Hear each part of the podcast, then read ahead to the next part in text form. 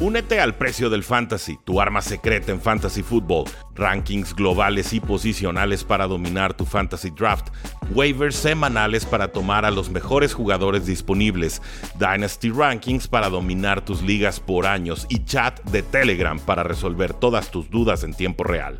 Visita stam.store diagonal precio NFL o da clic al link en este episodio para suscribirte. El día de hoy para platicar de las fortalezas y debilidades de los 14 equipos calificados a postemporada. Como ya es tradición, nos acompaña mi amigo y analista Rudy Jacinto. ¿Cómo estás, Rudy?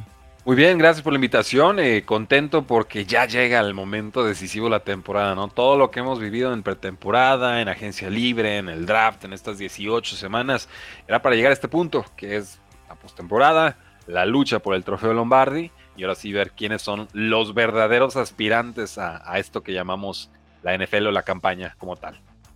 Pues sí, desde la campaña pasada, dos se anexaron, dos más. En este caso son los Seattle Seahawks, los Delfines de Miami, que para mí entran pues siendo los desfavorecidos sin duda alguna, pero veremos qué tienen pros y contras cada uno. Recuerda por favor ayudarnos con un like, no te cuesta nada, así nos apoyas a que el canal llegue a más personas y también puedes escucharnos en Spotify Búscanos como locos por la NFL y nos encuentras por allá. Ve a seguirnos. Y Rudy, ¿cómo te encontramos? Nosotros estamos como Precio NFL en todas las plataformas: YouTube, Instagram, TikTok. Eh, en podcast también, me pueden encontrar como Rudy Jacinto, si lo escriben les aparece. Eh, Facebook, todos lados, todos lados estamos como Precio NFL.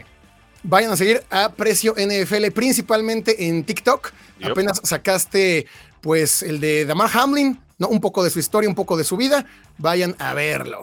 Está, pegó sabroso, ¿eh? Le tumbó a Kaepernick de, nuestro liderato de videos, se fue arriba de los 300 mil. Entonces, gracias por el, por el, apoyo. Vayan a verlo en este momento. Bueno, no, cuando acabe este episodio, vayan sí, no, a verlo. aguanten, aguanten. Al TikTok.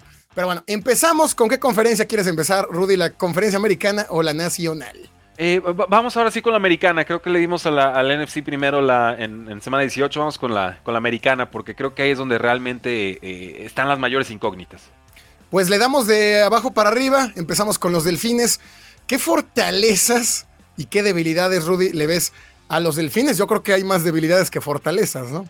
Sí, el, tema con estos Dolphins es, bueno, ¿qué van a hacer? O sea, en, el sentido de, ¿van a tener a Tua? Ok, entonces ya te puedo dar una serie de fortalezas y debilidades. Con todo que no está entrenando, con todo que sabemos que va a haber limitantes.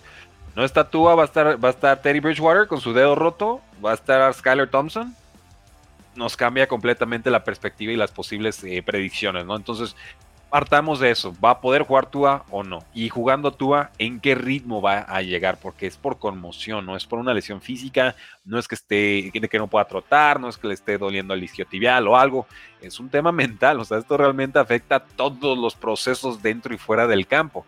Entonces, eh, creo que estos Dolphins, la, esperanza sería ver a Hill la esperanza de ver a, Jalen Waddle rompiendo, como vimos inicio de temporada, a las defensivas en profundidad y en zonas cortas, generando muchas yardas después de, recepción. Está lastimado Raheem Mostert, no se ve que vaya a poder regresar a tiempo, lesión de mano. Veremos entonces a, Jeff Wilson. Qué importante se vuelve esa adquisición del corredor de San Francisco por una quinta ronda. Eh, pero si la ofensiva no aparece, olvídense, esta defensiva no va a meter las manos. Entonces me parece una, una escuadra sumamente vulnerable. De igual manera, yo creo que aún con Tua o sin Tua, y lo he dicho en todos lados, me parece que los Delfines son el, equipo más desfavorecido de toda la conferencia. Pues Tua, eh, pues aún estando sano, esta mala racha de los Delfines empezó con Tua estando sano, lanzando intercepciones al por mayor en contra de San Francisco, en contra de los Packers y en contra de todos los equipos a los que enfrentó en esta rachita de cinco partidos perdidos. Y en cuanto, eh, pues si no está Tua, me parece que esto va a terminar siendo una paliza. Creo que el partido se podría terminar a la mitad lo vimos contra Jets, fue un desempeño terrible. Y, yo creo que también una de las debilidades es el cocheo.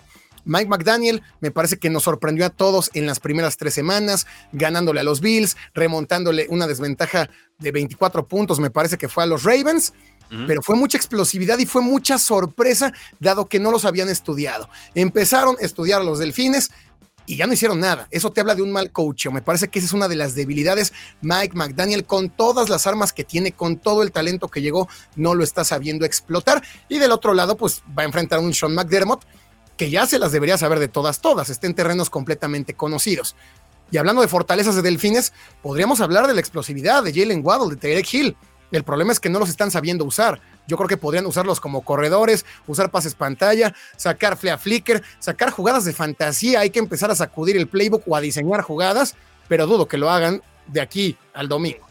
No, no, no, no va a ser así. Y, realmente la ofensiva de los Dolphins dejó de funcionar, eh, sí, por las conmociones de, todo y lo que gusten, pero incluso estando tú en el campo, dejó de funcionar porque les quitaron esas rutas de timing en el centro del campo, ¿no? Entonces, eh, los obligaron a evolucionar y me parece que esta ofensiva no lo hizo. Y eso sí es directamente achacable a Mike McDaniel, que ha hecho un buen trabajo entre lo que queda realmente. Eh, nos podemos quedar con lo bueno, no todo es malo, y pero nos queda claro que los Dolphins todavía no son un roster de Super Bowl y creo que se los van a recordar este, este domingo.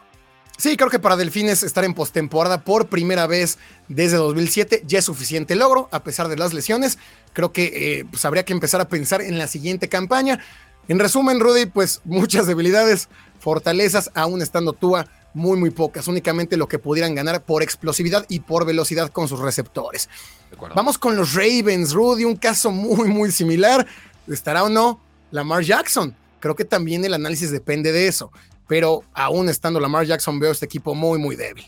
Sí, y, vemos el grupo de receptores, y aquí tengo la lista, ¿no? De Mark Robinson, de Sean Jackson a los 35 años, Sammy Watkins, ¿no? Jugadota gigante, grandota, fumble al final de la jugada. dices, no, no, o sea, ¿qué, está pasando aquí, no? Eh, una ofensiva que está sufriendo definitivamente, una ofensiva que está muy entonada con la llegada de Raquan Smith. Eh, me parece que aquí la clave para el equipo que quiere eliminar a los Ravens es, primero que no juegue Lamar Jackson, y juega, bueno, ¿en qué condiciones? Estamos en el mismo escenario que con Tua y, dejo aquí clarísimo, clarísimamente constatado que para mí Lamar Jackson es mejor coreback que Tua. Creo que quien tenga ese, ese debate en estos momentos eh, nos podemos agarrar los golpes y va a perder. en verdad lo creo. Pero bueno, más allá de eso, si detienes el juego terrestre de Baltimore, ya, ya les ganaste tres cuartos del partido. Sí, eh, lo mejor que tienen los Ravens al momento es la defensa, que es lo preocupante, que esta defensa permitió 200 yardas por tierra de los Steelers, un equipo que en toda la campaña no se caracterizó por ser un ataque pues terrestre tan potente y que también se comió un drive al final de Kenny Pickett, oh. que al final terminó dándoles la victoria. Y este último partido en contra de Cincinnati, pues entiendo que Anthony Brown y Sammy Watkins lo regalaron, pusieron en predicamento a su propia defensiva, pero al primer cuarto, a la primera mitad, ya se habían comido 20 puntos. No pudieron detener a Jamar Chase, no pudieron detener a Joe Mixon. Creo que esta defensa también ya llega cansada, ya llega agotada y mentalmente tú volteas, detienes, pero entra Anthony Brown, entra Tyler Huntley y no ganan ni una yarda y se van en tres y fuera pues por supuesto que se van desmotivando a lo largo de los partidos. Fortalezas creo que sí puede ser la defensa. La única manera en que veo que los Ravens le ganen a los Bengals es presionando. Con Patrick Quinn, con Roquan Smith, con todo mundo, con Jason Pierre-Paul. Marlon Humphries, el cornerback, ¿no? Manden a todos. Todos tienen que estar presionando a Joe Burrow a ver si le pueden robar balones, lograr lo que hicieron los Steelers en semana 1, lo que hicieron los Browns en semana 11 en ese partido de Día de Brujas. Solamente así, pero dado el cansancio que traen, lo veo difícil. También veo muy pocas fortalezas. Sí, y, bueno, no es poca cosa decir que tienes una gran defensa en playoffs, ¿no? Lo hemos visto muchas veces. Se dice, la ofensiva gana partidos, la defensa gana campeonatos. Ha sucedido más de alguna vez en postemporada, pero en algún punto también la ofensiva tiene que cooperar. Yo, yo esperaría ver a Lamar Jackson y que entonces por lo menos podamos ver un partido competitivo en el costado ofensivo del balón. Aún fuera de ritmo, mejor un Lamar Jackson que un Tyler Huntley que, que este año ha decepcionado pues sí, esperemos a ver cuándo se da la noticia que llevamos esperando también tres semanas. Demasiado. Pero igual lo están cuidando para, para ahorita, ¿eh? Puede ser. Sí, puede ser que lo estén esperando o puede ser que lo forcen a jugar, cosa que sería preocupante dado el futuro del propio jugador. Bueno, resumen igual. toquemos el punto. ¿Le importa a Ravens el futuro del jugador? Ya se le acaba el contrato, ¿eh? Igual aplican la etiqueta de jugador franquicia, pero se lo está poniendo bien difícil a Mar Jackson quién quita que lo, lo, arriesgan, ¿no? Le pasa algo y dicen, ah, no, pues yo, ya había acabado contigo, gracias, ¿no? Puede ser, no, lo descartaría. Los Ravens son muy fríos y muy calculadores en el momento de, ofrecer esos contratos. Sí, yo también, sí veo a los Ravens. No, hay cariño. Veo a los Ravens y veo a los Delfines presionando a Tua y presionando a Lamar Jackson a jugar, aunque no estén al 100%, aunque esto atente con su salud a futuro. ¿Cuál es el problema? Que Lamar Jackson lleva seis semanas sin jugar. Entonces, aún regresando, pues va a regresar frío. Pocas, pocas fortalezas, de igual manera, muchas debilidades. Em, el cuerpo de receptores, Isaiah Likely teniendo que sacar agua de las piedras. se ve difícil el panorama para los Ravens.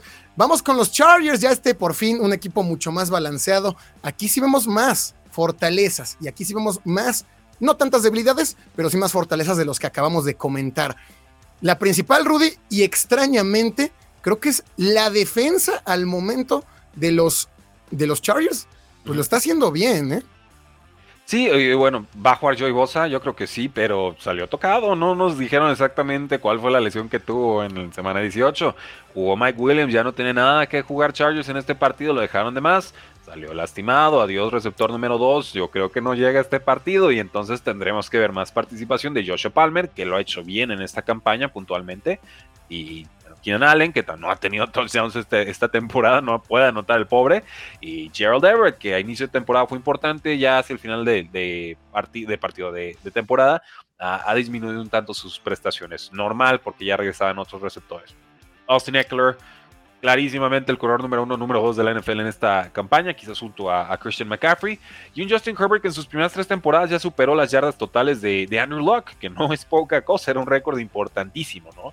El tema aquí es, la ofensiva está siendo muy inconsistente, creo que, ese es el, asunto, ¿no? Y cómo han extrañado a este, este tackle ofensivo novato, ¿no? Desde hace ya muchas, muchas semanas no han contado con él y creo que lo van a seguir extrañando. Cada que veo a Storm Norton en el campo tiemblo pues un fenómeno raro que pasa con esta clase de equipos pasó con los Ravens. Los Ravens empezaron siendo muy explosivos. Cuando empezaron a balancear la defensa, se perdió la explosividad en ofensiva y creo que pasó también con los Chargers. Ahora los reflectores no están sobre Justin Herbert, que sí los números son magníficos. Igual empató el récord de Peyton Manning como los únicos dos mariscales que en sus primeras tres temporadas han lanzado al menos 25 touchdowns en cada una de ellas. Tampoco es poca cosa hablando de la historia del NFL, que solo sean dos y que el otro sea Peyton Manning, por supuesto que lo ponen en un escalón interesante a Herbert. Te, iba a decir, eh, descuéntenle las intercepciones de Manning del primer año, ¿no? Uf. Sí. Pero bueno, pero si nos limitamos a todos, sí, ese, es el dato, efectivamente. descontándole a ese récord que duró muchísimos años. Pero, em, pues sí, esta ofensiva que en los, en los últimos cuatro partidos que ganaron, sin contar el último de los Broncos, promedieron 22 puntos anotados pero la defensa promedió solo 11 permitidos. Me parece que sí, esa inconsistencia en ofensiva, el tema de las lesiones, la verdad es que quién es el preparador físico, qué está pasando, que cualquiera se lesiona y se pierde muchos partidos. Es Sorprendente que estén en postemporada a pesar de todos los hombres importantes que perdieron. Pero yo la defensa la veo como ahorita la mayor fortaleza de este equipo, sorprendentemente. y, bueno, Charles tiene varias formas de, de atacar, ¿no? Además es con eso, Charlie, siempre me preocupa la defensa terrestre. Siempre en postemporada todos les corren a placer y si no te prestan la pelota es muy difícil ganar. Creo que la mayor fortaleza en ofensiva se llama Austin Eckler. Tiene que ser el, el mil usos. De últimas lo han usado más por tierra, raro, porque a pesar de tenerlo ahí, pues hacía más por aire normalmente que, lo que venía haciendo por tierra. Y por tierra le empezaron a dar mucho más el balón. Me parece que también más relajados los Chargers, ya con la calificación prácticamente en la bolsa. Y con un calendario que al final, pues de, alguna manera fue a modo, ¿no? Delfines, Rams, Colts, Titanes, que no pusieron resistencia, le dieron esa, esa facilidad al equipo de Los Ángeles. Y ahora me parece que Austin Eckler debe ser quien, quien comande esa ofensiva en cada una de las jugadas prácticamente. Sí, fue como un mes de bye week para los Chargers. Vamos con los Jaguares, el número 4. Y a mí me da mucho gusto que los Jaguares estén por acá. ¿Recuerdas, Rudy, que justamente te lo decía yo prácticamente hace un mes? Jaguares me gustaba cómo venía jugando. Llegan con cinco partidos eh, ganados al hilo. No es poca cosa. Eh, los últimos complicándose, a lo mejor un poquito de más, de maneras muy poco ortodoxas, pero el resultado está ahí. Me parece que una de las principales fortalezas y en donde le ganan por completo a los Chargers es en el coacheo. Yo sigo un Doug Peterson, pues mucho más enfocado que Brandon Staley. Y, si me apuras hasta en la posición de coreback, ¿eh? y ojo que le tengo todo el respeto del mundo a lo que ha sido Justin Herbert, crecidísimo. Y Trevor Lawrence está jugando como un coreback top, top de tops, y realmente su nivel ha sido un ascenso como desde la semana 5 en adelante, ¿no? está desde noviembre, número 2 en porcentaje de pases completados, casi el 30%. Eh, tercero en passer rating, ciento, casi 105. Octavo en total QB rating, ¿no? Que es casi 64, es altísimo. Está jugando muy bien, está entendiendo la ofensiva de Doug Peterson, tiene muchas variantes. Evan Engram está teniendo la mejor temporada de su carrera, me sorprende. Está aprendiendo a medianamente atrapar pases, eso ya es bueno. y de pronto te sale un Say Jones que si no es Evan Engram te anota dos, tres touchdowns de la nada, ¿no? O sea, que, explota, realmente supera por encima de toda expectativa la, producción que esperarías. Y Christian Kirk te ayuda puntualmente. Travis se tiene medio decepcionándose final de temporada, pero sabemos que, es, competente en la posición. ¿eh? Ah, para mí no es espectacular, sé que otros lo adoran. Y vamos, es una unidad muy peligrosa. ¿Qué me preocupa de Jaguars? Pues el, pass rush. Hay que pegarle a los, a los corebacks si no está muy Smooth y él está con ruptura del tendón de Aquiles derecho. Eso, eso les, va, les va a pegar, ¿no? El tema también, pues bueno, no no es que podamos comprar la mejora del pass rush de los Jaguars estas últimas semanas. Zach Wilson, Chris Traveler, Davis Mills, Jeff Driscoll, Joshua Dobbs. O sea, no sé qué tanto ha mejorado realmente el pass rush porque esos quarterbacks y nada son lo mismo.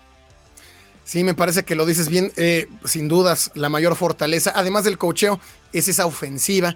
Yo agregaría una que eh, a lo mejor no es, no es tan pragmática, pero el no jugar con presión me parece que los reflectores van a estar sobre los Chargers, como lo han estado en las últimas campañas. Primer juego de postemporada de Justin Herbert, primer juego de postemporada de Brandon Staley, a ver qué se le ocurre a Brandon Staley, mm. a ver cuántas cuartas oportunidades va a jugar y a ver cómo calienta. Ya lo vimos calentando en aquel lunes por la noche contra de los Colts, pues también llamando la atención.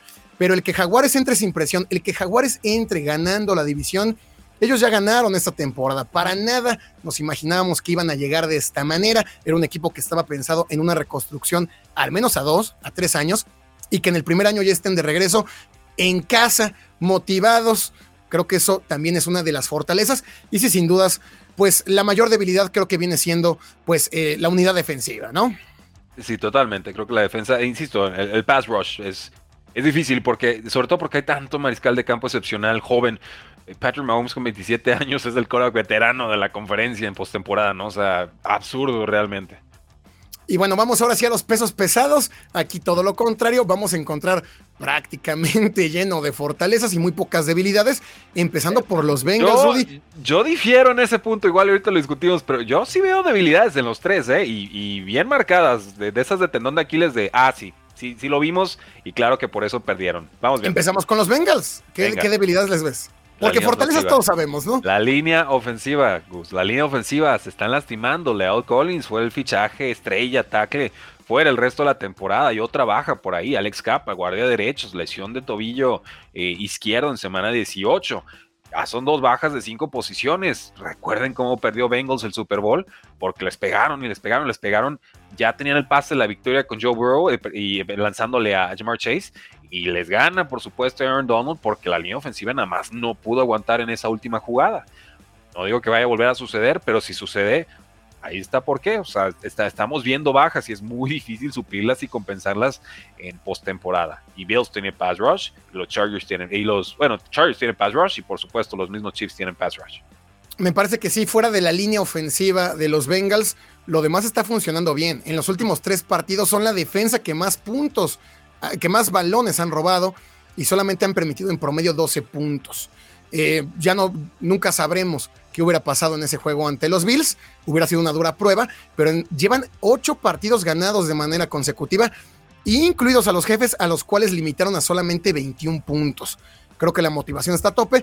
Y de las fortalezas, pues si queremos hablar únicamente para recordar, pues Joe Burrow, Jamar Chase, T. Higgins, Tyler Boyd, eh, Joe Mixon y hasta Samaya Perrine cuando se le exigió Ahí, Rudy, tú que eres un amante del fantasy, pues Amaya Perrine dos o tres semanitas fue la joya de la corona.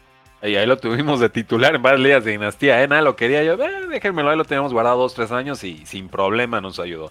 Eh, sí, o sea, la, unidad ofensiva realmente es mejor que lo que vimos en el Super Bowl el año pasado, que me parece Bengals llega, eh, no quiero decir de propina porque fue merecido, pero llega con circunstancias muy extremas de remontadas contra Titans y muy extremas de remontadas contra los Chiefs, ¿no? aparecen los Chiefs en tercer y cuarto cuarto. Esta unidad es mejor, simplemente lo que ya era promedio o fortaleza que era la línea ofensiva ahorita, pues queda bastante más, eh, más vulnerable. No es tan mala como la del año pasado, ciertamente, pero sí da a preocupar. Vamos ahora con los Bills. Con los Bills, Rudy, me parece que también sobra hablar de las fortalezas. La conocemos y pues todos sabemos que Josh Allen te hace jugadas grandes y te mata. Perdieron tres balones contra Patriotas, no hay problema, apalearon. Perdieron tres balones contra, contra Osos, no hay problema, apalearon. Cada que Patriotas quería responder, pues Josh Allen sacaba un pase de la manga de 50 yardas, perfecto, preciso a Stephon Diggs o a Isaiah McKenzie o a quien fuera. ¿Qué debilidades le vemos a los Bills, Rudy? Eh, las entregas de balón. Me parece que Josh Allen ha sido sumamente generoso por aire y por tierra entregando el balón. Eh, han sido muy generosos también soltando pases. Han soltado 31 pases en esta campaña. Han tenido 27 entregas de balón. Es la tercera mayor cantidad de toda la liga. Y por supuesto también han tratado de reforzar un poquito el grupo de receptores. Primero con Cole Beasley, luego con John Brown, eh, tratando de reincorporar a Isaiah McKenzie en la posición de slot y realmente pues ninguno de los tres ha estado cumpliendo en, ese sentido, en el slot. John Brown, bueno, atrapa un pase largo, bien, por él, pero, pero hasta ahí, ¿no? Me parece que es, es, tienen que cuidar el balón. Si pierdes el balón postemporada, pierdes, punto. No, no, no hay más, puedes meter 40 puntos, pero si entregas el balón cuatro veces, no vas a sacar un resultado positivo. Dicho eso, esta ofensiva me parece la más peligrosa y completa de toda la NFL. Sí, sin dudas. De toda, de toda la NFL. Stephon Diggs, Gabriel Davis, Dawson Knox está atrapando muchos pases touchdown. Devin Singletary está jugando bien. Me gusta más James Cook, pero bueno, tienen un 2 muy, muy peligroso, muy útil.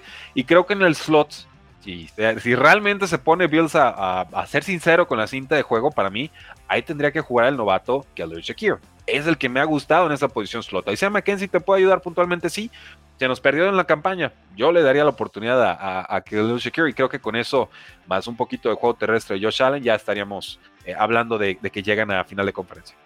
Sí, lo, lo hemos dicho, lo hemos dicho hasta el cansancio y repetido. Este equipo es tan talentoso que le gana, le gana a 25 equipos sin playbook.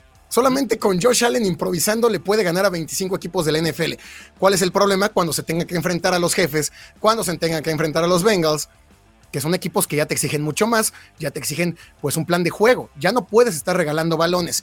Y creo que justamente esa es otra debilidad, no tangible, esa es otra debilidad, la desesperación de Josh Allen, que Josh Allen llega a un punto en el partido en que él quiere hacer todo, y, yo, y, y McDermott llega a un punto en el partido que dice, Josh Allen, tú encárgate. Sí. Se olvidan de correr el balón, se olvidan de, de, de, las jugadas como tal y es empezar a improvisar. Les creo gana el momento, les gana el momento.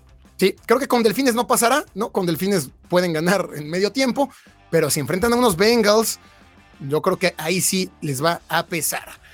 Por último, en la conferencia americana, los jefes de Kansas City, aquí creo que está mucho más marcada cuál es la debilidad, Rudy. Esa defensa que por momentos parece que lo hace bien, que uh -huh. tiene un Chris Jones que debe ser, por supuesto, candidato a jugador defensivo del año, pero que fuera de Chris Jones eh, adolecen mucho defendiendo. Son, defendiendo. son, son adecuados, ¿no? no es espectacular, no es una unidad asfixiante, no es un super pass rush. O sea, con español ya no la sabemos, ¿no? Presionen cuatro, los demás atrás y, y a ver qué pasa. Y a veces le ha funcionado, digo, mal no le ha ido al cabrón. ya algunas se las hizo a los Patriotas y también, por supuesto, ya tuvo otro Super Bowl contra San Francisco. Entonces, eh, la fórmula funciona es hagan suficientes jugadas para que saquemos ventaja de lo que hace Patrick Mahomes. Sencillo, o sea, la ofensiva explosiva, la defensa adecuada y listo. Para mí, sí, la defensa, eh, ciertamente, como mencionas, eh, preocupa, pero han ganado Super Bowls con, con unidades muy parecidas, no voy a decir ni mejores ni peores, muy parecidas. Para mí, la gran debilidad de este equipo equipos especiales. Equipos especiales y específicamente goles de campo y puntos extra. Por lesiones de Harrison Butker, por rotaciones, han fallado 8 goles de campo, han fallado 5 puntos extras, han dejado 29 puntos sobre la mesa. Vas a dejar tantos puntos contra unos Bengals, contra unos Bills, contra, eh, no sé, unos Chargers inspirados, que ya les ganaste dos veces, pero la segunda te costó y bastante. No puedes dejar esos puntos, son, son juegos muy, muy cerrados generalmente yo no siento que Chiefs llegue confiado de que una patada de 40, 45, 50, 55 yardas se las vaya a convertir con la seguridad suficiente para decir, órale, nos la jugamos en una cuarta y tres, vamos por el gol de campo, no pasa nada. No, no lo siento en esa, en esa dinámica. Dicho sí, eso, por... la ofensiva de Travis Kelsey eh, te rompe cualquier esquema.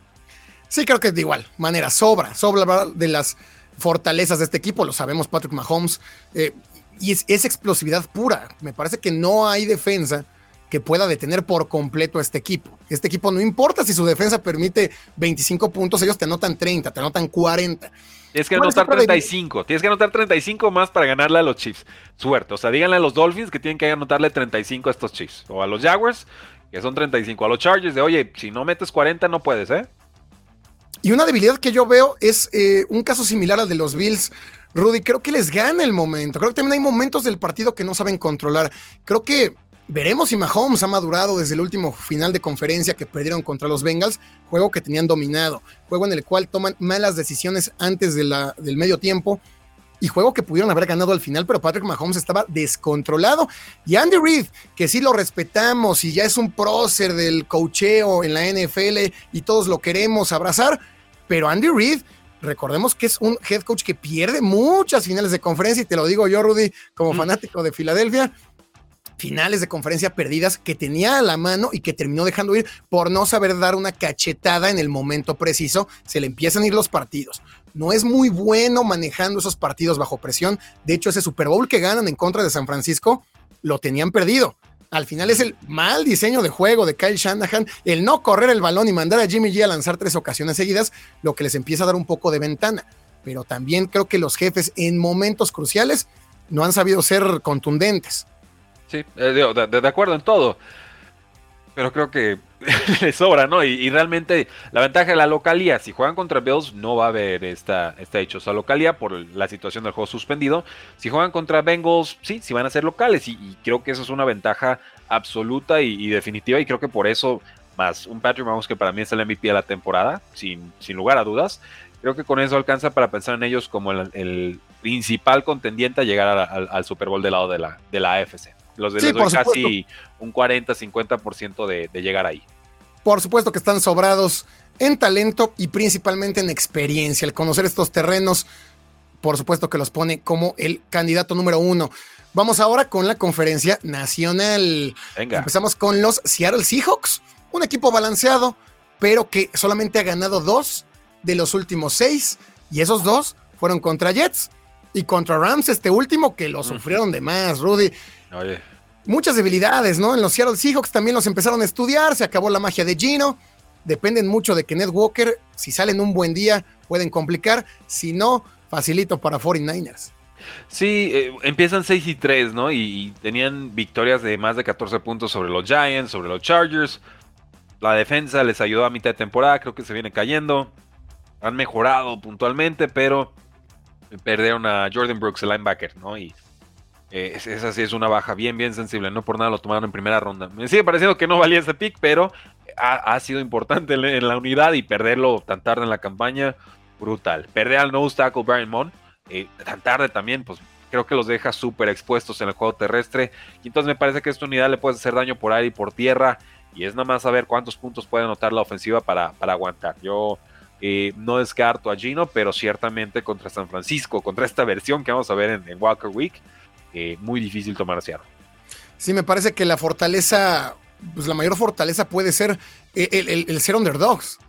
El que ellos ya entraron, lo mismo que decíamos de los jaguares, ellos ya hicieron la temporada entrando, después de todo el huracán llamado Russell Wilson, después de todo lo que pasó, de todo lo que se dijo de Pete Carroll, que Pete Carroll llegue a playoffs de nuevo con Gino Smith, que nadie confiábamos ni un gramo en Gino Smith, y después de lo que ha hecho, no tener presión, me parece que es su mayor carta. Y repito que Ned Walker, dudo, dudo que San Francisco, que es la defensa número dos contra la carrera, pues le dé muchas facilidades, pero pues un juego difícil, ¿no? Pocas fortalezas, alguna otra, alguna otra, otra fortaleza le ves. Me parece pues que podríamos, podríamos hablar de la experiencia de Pete Carroll, ¿no? Eh, ha estado en estas instancias. No es que su esquema sea súper innovador, ni mucho menos, pero no le tiembla la mano. Ha estado en situaciones mucho más complicadas que ganarle en desventaja a un equipo de San Francisco. Entonces, creo que por ahí puede haber ventaja y sobre todo.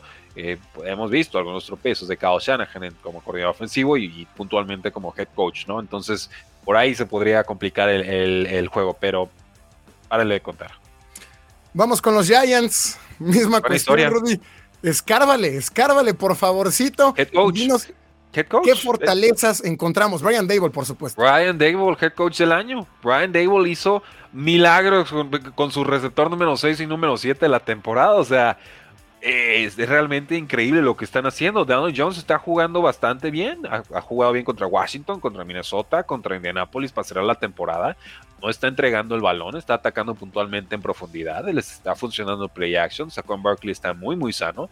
Y tenemos a Isaiah Hodgins y tenemos a. se me escapa siempre el nombre del otro receptor. Y, bueno, ese es el de profundidad de Air Slayton, pero hay uno más todavía en el slot el reemplazo de Wendell Robinson, eh, y me parece que, que, que, lo están haciendo bien y se entienden con, con, con Daniel Jones, incluso Daniel Bellinger, ¿no? Que regresa una lesión de pómulo que lo dejó fuera muchas semanas. Como ala cerrada, novato, espectacular. O sea, realmente esta, no se dice mucho, pero esta generación de alas cerradas salió muy por encima del calibre que estábamos esperando, ¿no? Los Daniel Bellingers, los Keydotons, los, los Oquoncos con los, con los Tennessee Titans, puntualmente Trey McBride, o sea, cuatro alas cerradas produciendo de novatos y estoy seguro que se me olvidó alguna. Greg Dulcich el más importante de todos, Greg Dulcich con los, con los Broncos, o sea, cinco, no hablábamos de uno. Eh, me, parece fantástico, entonces me da gusto ver, ver por ese lado. Sin embargo, estos Giants, pues bueno, no están realmente muy altos en el, tema de diferencial de puntos, de hecho están en menos 6, acabo de checarlo, permitieron más puntos de los que anotaron y, y van contra unos Minnesota Vikings que me parece sí tienen receptor, específicamente el mejor de la NFL que se llama Justin Jefferson. ¿no? Sí, creo que la mayor fortaleza de los Giants es lo mismo que ya hemos dicho, que no, no, pierden nada. Ellos ya ganaron de igual manera una reconstrucción de un año eh, increíble con Daniel Jones, sin refuerzos, dejando ir a James Bradbury, dejando ir a muchos jugadores. Fuera de eso, también veo el ataque terrestre. El ataque terrestre y el factor sorpresa con Daniel Jones, que lo hemos visto, es, es, un gran a correr. Que corre tiene un olfato genial para encontrar los espacios, para escaparse y para saber en qué jugadas correr. No es este tipo que corre en cualquier jugada. Creo que esa puede ser la carta fuerte de los Giants. Si quieren ganar, tienen que anotar puntos rápido, no dejar que Vikingos escape. Y Vikingos no se le escapa a nadie. O sea, Vikingos gana hasta el final con patadas y con, con, mucha suerte. Pero sí, en debilidades, pues ya, ya las mencionamos. Hay muchas y yo también quiero destacar la novatez de Daniel Jones. Creo que el que sea su primer partido de postemporada, de visita, eh, con un estadio que por supuesto va a estar ardiendo viendo el primer juego de Justin Jefferson en playoffs, ah, le puede pesar y podemos ver la otra cara de Daniel Jones, eh, que la sigue teniendo. Oye, pero ¿cuál es el coreback rival? Kirk o sea, sí, le falta experiencia y bueno, a Kirk Cousins le sobra, pero no significa que la demuestre en cada partido cuando brillan las luces, ¿no? Entonces, no, no lo Yo creo que llega, y mira que yo he sido muy crítico con Aaron yo creo que llega con mucho más temple de lo que le, le, acabas de dar crédito. Sí puede colapsar, por supuesto, pero yo creo que Brian Dable lo va a tener bien mentalizado, bien preparado. Y donde saque este partido, yo creo que se gana unos 5 millones de dólares extra anuales en su próximo contrato. ¿eh? Imposible que salga los Giants. Creo que ganar ese primer partido le puede valer unos 30 millones de dólares anuales a, a Daniel Jones. Y otra ventaja es justamente eso, enfrentar a los vikingos, no enfrentar a San Francisco, no enfrentar a, Tom Brady, enfrentar a los vikingos, no al mediodía, no al mediodía, a las tres y media de la tarde. Pues ya veremos, ¿no? Ya veremos. Medio tarde, ¿no? Así que casi se pone nervioso mientras más se acerca a las 7. Sí, se va, se va eh, poniendo el sol y Kirk Cousins se empieza a transformar. Eh, bueno, seguimos con los Cowboys. Los Cowboys que parecían un equipo a media temporada muy sólido Parecía que no les dolía nada. ¿Qué les pasó, Gus? Tú sigues esa división mucho más que yo. ¿Qué, qué le pasó a Cowboys? Me parece que Cowboys eh, fue un tema muy circunstancial. Fue el calendario más fácil. Muchos me decían a mí, es que Águilas tiene el calendario más fácil. Pues no, él realmente lo tenían los Cowboys. Creo que esas victorias contra Leones, esas victorias contra Osos, cuando Justin Fields ni siquiera es capaz de tocar a un defensivo que esté en el suelo, pues los, subieron al tabique. Pero Cowboys eh, sufrió contra los Tejanos, sufrió contra Garner Minshew, le ganó a, Joshua Dobbs con Dak Prescott entregando tres balones y viene de ser apaleado por Sam Howell. Creo que esa ofensiva con Dak Prescott por momentos nos engaña por lo bueno que es CeeDee Lamb. CeeDee Lamb te resuelve, te resuelve y te, te, aligera la carga sustancialmente. Lo que no entiendo es qué pasó con la defensa. Esa línea defensiva que era la que más capturas tenía, por momentos también estuvieron en el top en balones robados. De hecho, creo que terminaron top 3 o incluso número 1 en, en takeaways pero llevan cinco capturas en los últimos cinco juegos. Micah Parsons, que ya le estábamos dando el premio a jugador defensivo del año, ya ni siquiera me parece que, que se asoma en la terna. No, no, el, premio va para Nick Bosa y creo que con su liderato de capturas con San Francisco Eh, así tendrá que ser, ¿no? Está, está para mí está decantadísimo este, este asunto. Ha anotado muchos puntos, Cabo. Están promediando casi 33 puntos por partido, pero bien dices, ¿no? Veo el dato y me das el contexto.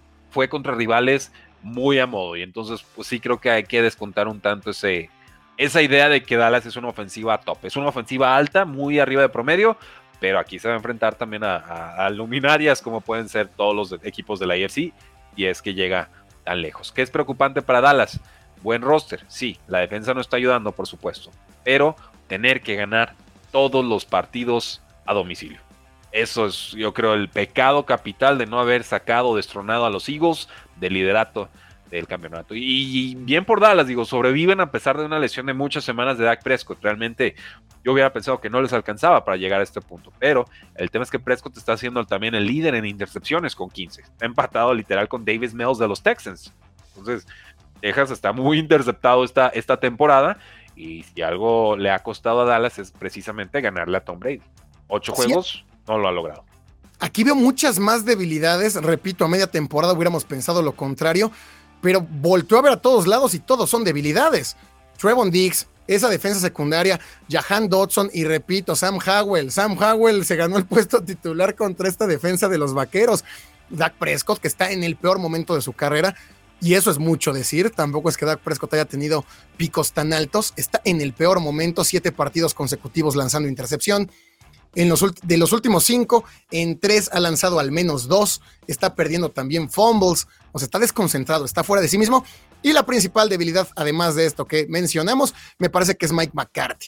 Mike McCarthy nunca se ha, caracterizado por ser un head coach que esté en los detalles. Al final, esta clase de partidos se terminan ganando por esos detallitos que uno sí ve y que otros no. Y, Mike McCarthy no es un, no es un head coach que, que trabaje en eso. No es un head coach que trabaje en el fútbol de situación, no es un head coach que trabaje estudiando, como lo hace Belichick, el punto débil del otro equipo y atacándolo. Me parece que el plan de juego es el mismo en cada partido.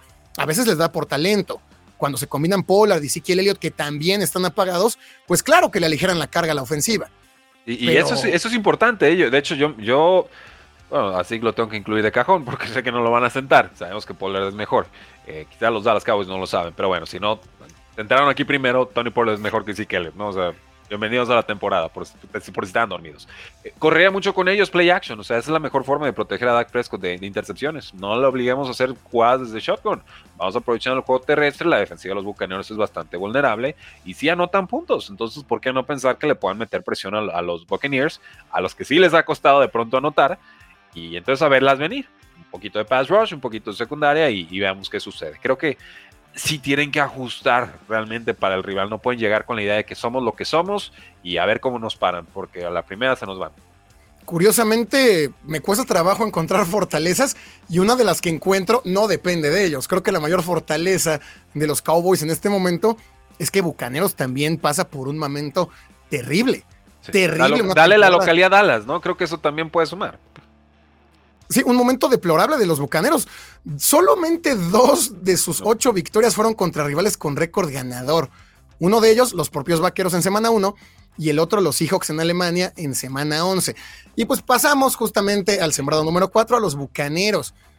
Dije, dije, localidad Dallas, ¿verdad? No, perdón, dale la, localidad a los, Buccaneers, creo que eso puede ayudar un poquito. Sí, se juega en Tampa Bay este partido como, como líder divisional. Pero, sí, es favorito Dallas, ¿eh? Es favorito Dallas por dos puntos y medio. Sí, empezó siendo favorito por tres. No sé qué están viendo las casas de apuestas. Pero ¿No hay fe en Tom Brady? ¿No hay fe en los bucaneros? Dallas es muy popular y por eso todos le quieren apostar, no, no sé. sí, creo que esto es una burbuja que se está moviendo por los apostadores, más que por un tema mucho más técnico estas burbujas en las casas de apuestas, cuando todos nos volvemos locos y le ponemos a las bajas, la casa de apuestas dices, ¿qué estamos viendo? Que, tulipanes, inviertan en tulipanes, todos los tulipanes. Ay, bitcoins, métale bitcoins también y aguacate. Métale en este momento, sí, en este momento. Hecho, háganlo, háganlo, a ver qué pasa. No, háganlo, que haga Bukele.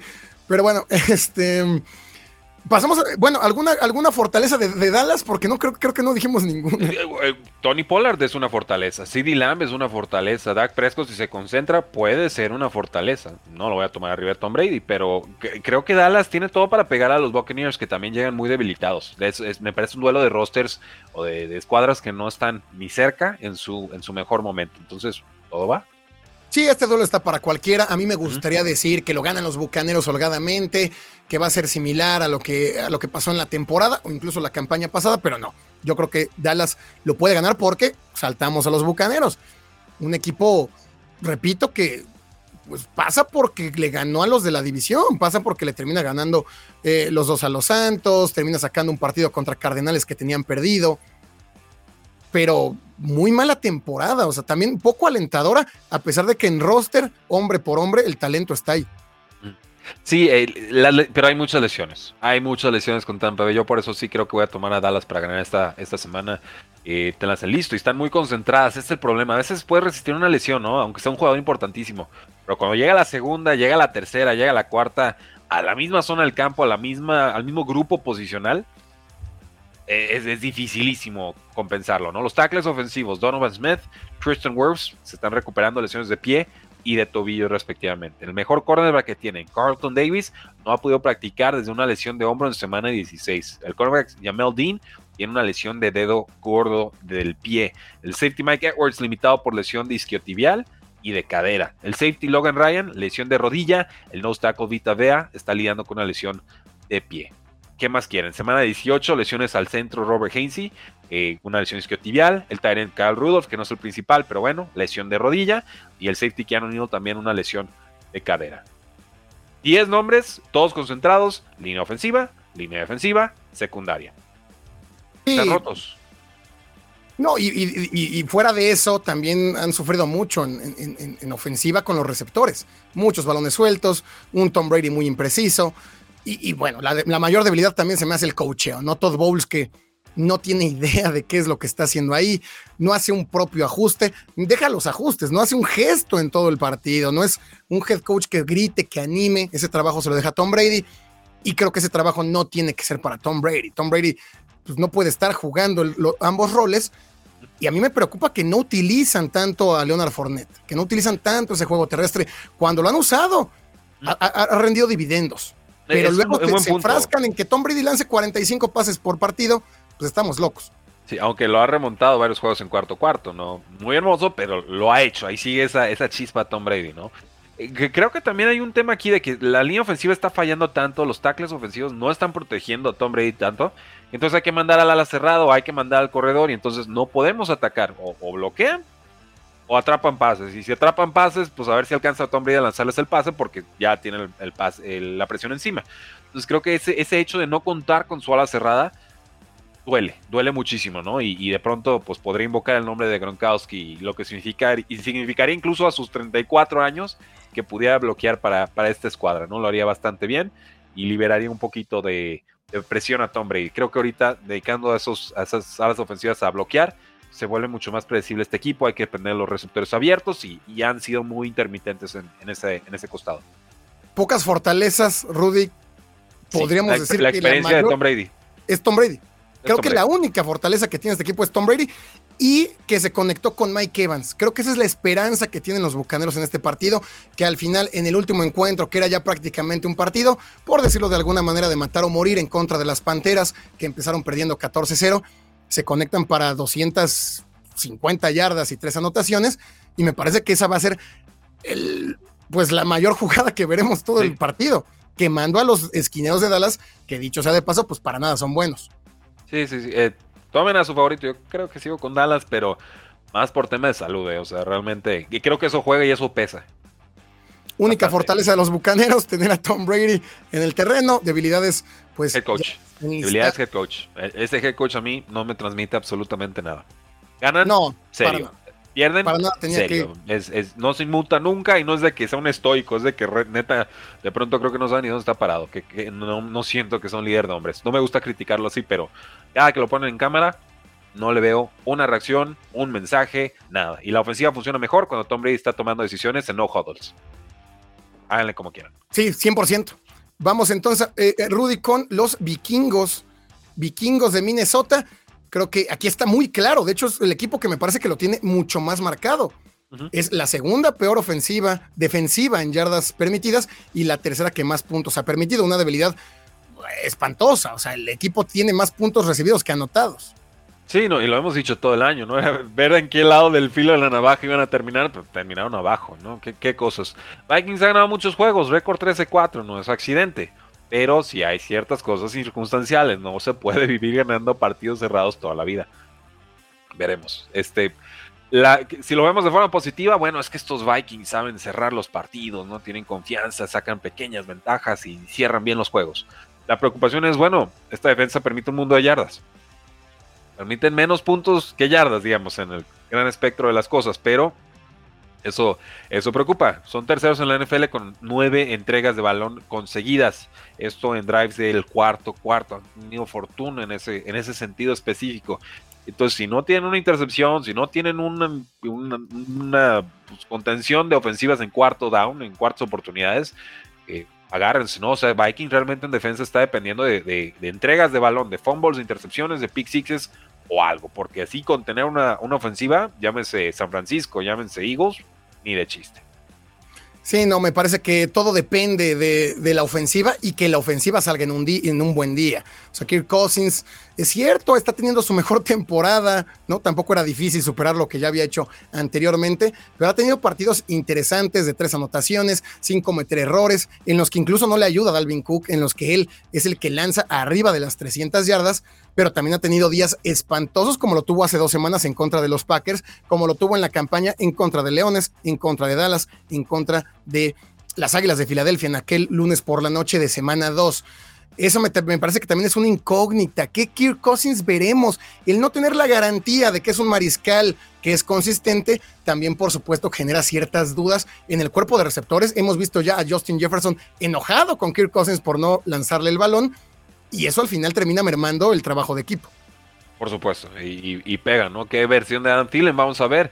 Sigue siendo útil, pero ya se nota, aparece un juego y desaparece dos. Eh, que va a ser el que lo, el que lo supla. No lo sé. TJ Hawkinson probablemente. Qué importante puede ser esa adición.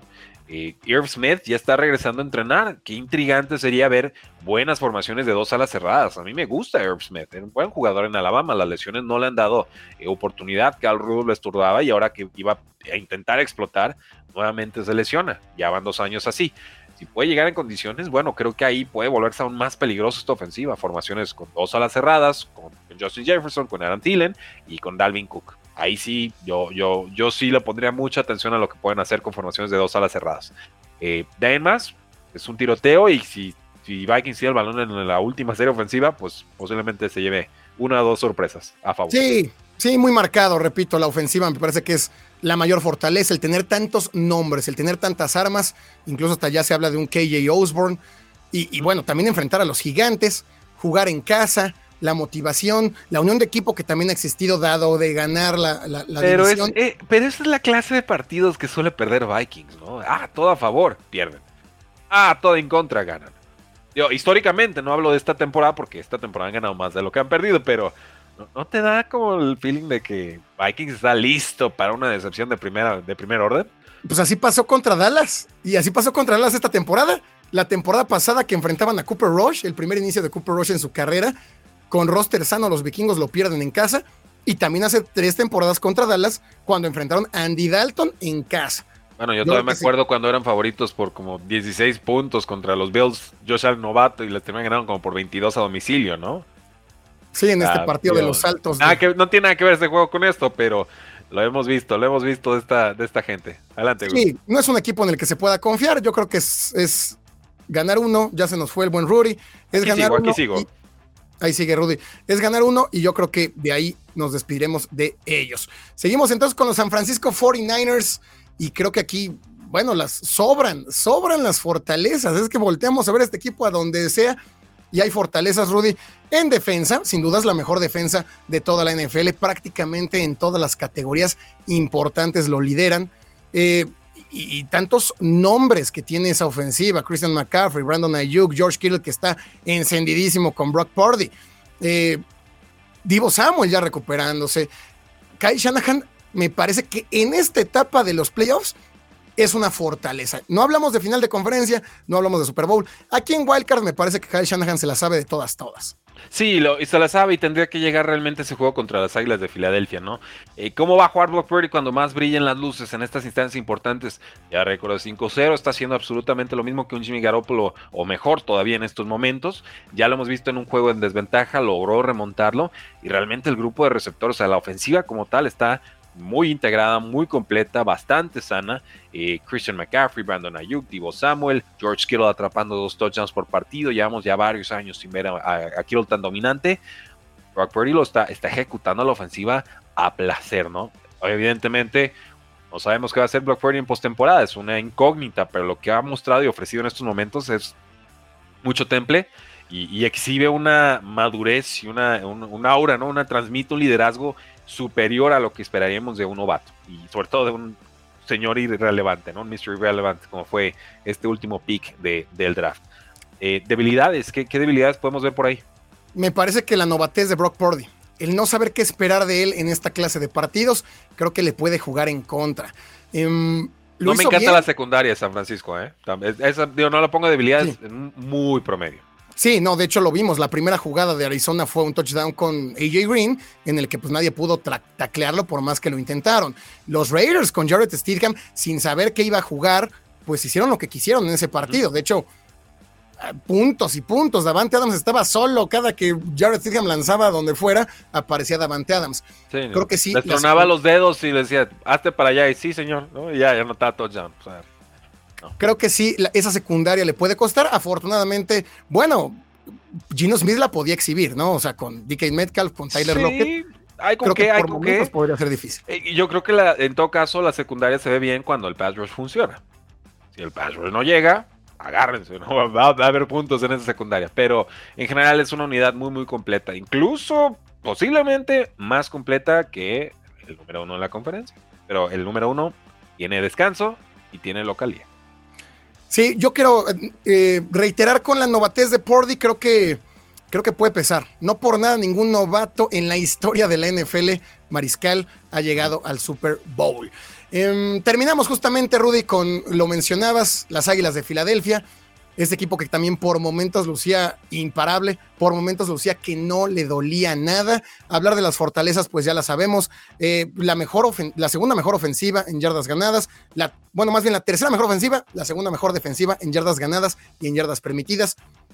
Eh, de, las, de los equipos con el equipo con más capturas, pero lejos, lejos. Es el primer equipo en la historia que tiene cuatro jugadores con al menos 10 capturas.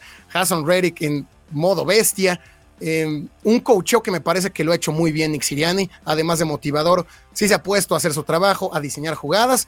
Creo que la mayor debilidad es esta cuestión de Jalen Hurts, cómo regresa de la lesión. No se le vio bien ante los Giants. Ahora viene una semana, dos de descanso. Y, creo que este descanso también les podría afectar, como ha pasado en muchas temporadas, ¿eh? que este, estos descansos tan largos terminan afectándole a los primeros sembrados. Pero sí, sí, pasa mucho. Yo, quisiera descansar una semana, no dos, ¿no? Eh, lo, hemos visto y bien dices. Pero eh, hay algunas lesiones hay importantes, ¿no? La lesión de, de Avonte Maddox, regresa, no regresa, y se ha notado la diferencia sin él en la, defensiva. Lane Johnson, ¿no? Esta ruptura abdominal, creo que tú me dices Jalen Hurts, yo te digo Lane Johnson. Cuando se fue Lane Johnson, agárrense, ¿no? empezó a sufrir Eagles y se le olvidó que había estado invicto como 15 semanas, ¿no? O sea, realmente creo que por ahí es donde llegaron los, problemas. Se vio afectado el juego terrestre, se vio afectado el juego aéreo. Dicho eso, son fallas puntuales. Creo que en líneas generales Eagles sigue siendo, eh, si no el mejor roster, por lo menos empatado con San Francisco y, yo no quiero que demeritemos realmente lo que fue Jalen Hurts esta temporada. Jalen Hurts era el MVP antes de lastimarse. Lo era. Patrick Mahomes sobrevivió a la campaña, Jalen Hurts no. Me queda claro que eh, Mahomes se lo va a llevar. Pero lo, de Jalen Hurts realmente es una explosión de año 3, calibre Josh Allen. Y, así de sencillo. Y no debería sorprender que sean el mejor equipo, que tengan semana de descanso, que lleguen al Super Bowl y que lo ganen. ¿Por qué no? Sí, con fortaleza intangible, además del tema de la localidad que por supuesto pesa. Además, Filadelfia es un estadio que hace pesar justamente esa ventaja de jugar en casa. La unión de equipo, ¿no? O sea, estamos viendo algo similar, yo te lo digo como fanático de las Águilas, a lo que se vivió en 2017. a, esta unión de equipo, el que es un coach muy motivador, el que todos están trabajando por el mismo objetivo y que todos están en un gran momento. Lo de Jay Brown con Devonta Smith, el regreso de Dallas Goddard, el juego terrestre con Miles Sanders, con Boston Scott cuando se le necesita, hasta que Ned Gainwell en zona roja termina siendo importante, y por supuesto el factor sorpresa con Jalen Hurts, que es un gran corredor, gran corredor, y lo sabe hacer cuando se le necesita. Lo hemos visto correr mucho menos esta temporada de lo que le hizo la temporada pasada, porque también aprendió a lanzar de manera extraordinaria. Como debilidad, Rudy, yo diría, además de lo que mencionas de las lesiones, eh, este, esta falta de ritmo, ¿no? ¿Qué otra debilidad podríamos apuntar? Bueno, eh, te diría, Jalen Hurts post-temporada no lo hemos visto mucho, lo que sea, lo que sea. Ya se las sabe todas, todas, ¿no? Ha jugado muchos juegos de presión, Jalen Hurts en colegial, no.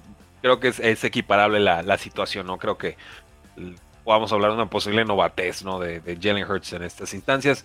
Eh, Juego terrestre, puntualmente, si Miles Sanders lo hemos visto ser intermitente, como que el, equipo sí confió en él, pero hacia el final de temporada mucho menos. Creo que eso, eso podría ser un factor.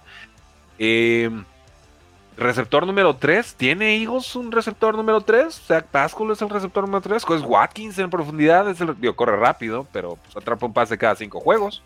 Me dijeron que iba a ser el jugador revelación este año, pues sigo esperando la revelación, no lo encuentro. Digo, qué bueno que, esté crecidísimo el, receptor número 2, no lo está haciendo de forma fantástica el Slim Reaper de Monte Smith, pero, pero de pronto puedes, puedes necesitar esos jugadores de rol y, creo que en, juego aéreo pues no, no estaría ese receptor número 3, sería Dallas Goddard, pero eso es otra cosa. Sí, pocas debilidades eh, con Filadelfia, de hecho por eso para mí el panorama luce bastante claro en la conferencia nacional. Entre Águilas y San Francisco me parece que estará el invitado al Super Tazón 57. Pero bueno, Rudy, un placer una vez más, un placer una vez más estar aquí contigo. Eh, me parece que bien desmenuzados los 14 equipos. Por favor, amigos, dejen en los comentarios si nos faltó alguno, si nos faltó alguna debilidad, alguna fortaleza clara. Los fans de vaqueros nos van a empezar a decir, son antivaqueros porque no vieron las fortalezas que hay en mi equipo. No somos en los comentarios. no somos antivaqueros, somos pro realidad.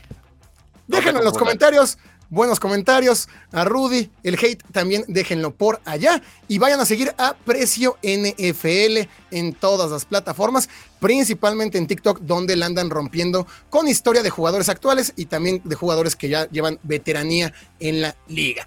Es todo por este episodio, amigos. Por favor, si nos escuchan en Spotify, denle like comenten, compartan, ya saben todo lo que se hace en redes sociales. Síganos en Spotify, Locos por NFL, para que nos escuchen mientras lavan la ropa, los trastes, mientras manejan, mientras hacen todo lo que sea su día. Gracias, Rudy, una vez más. Un abrazo, la NFL no termina y nosotros tampoco.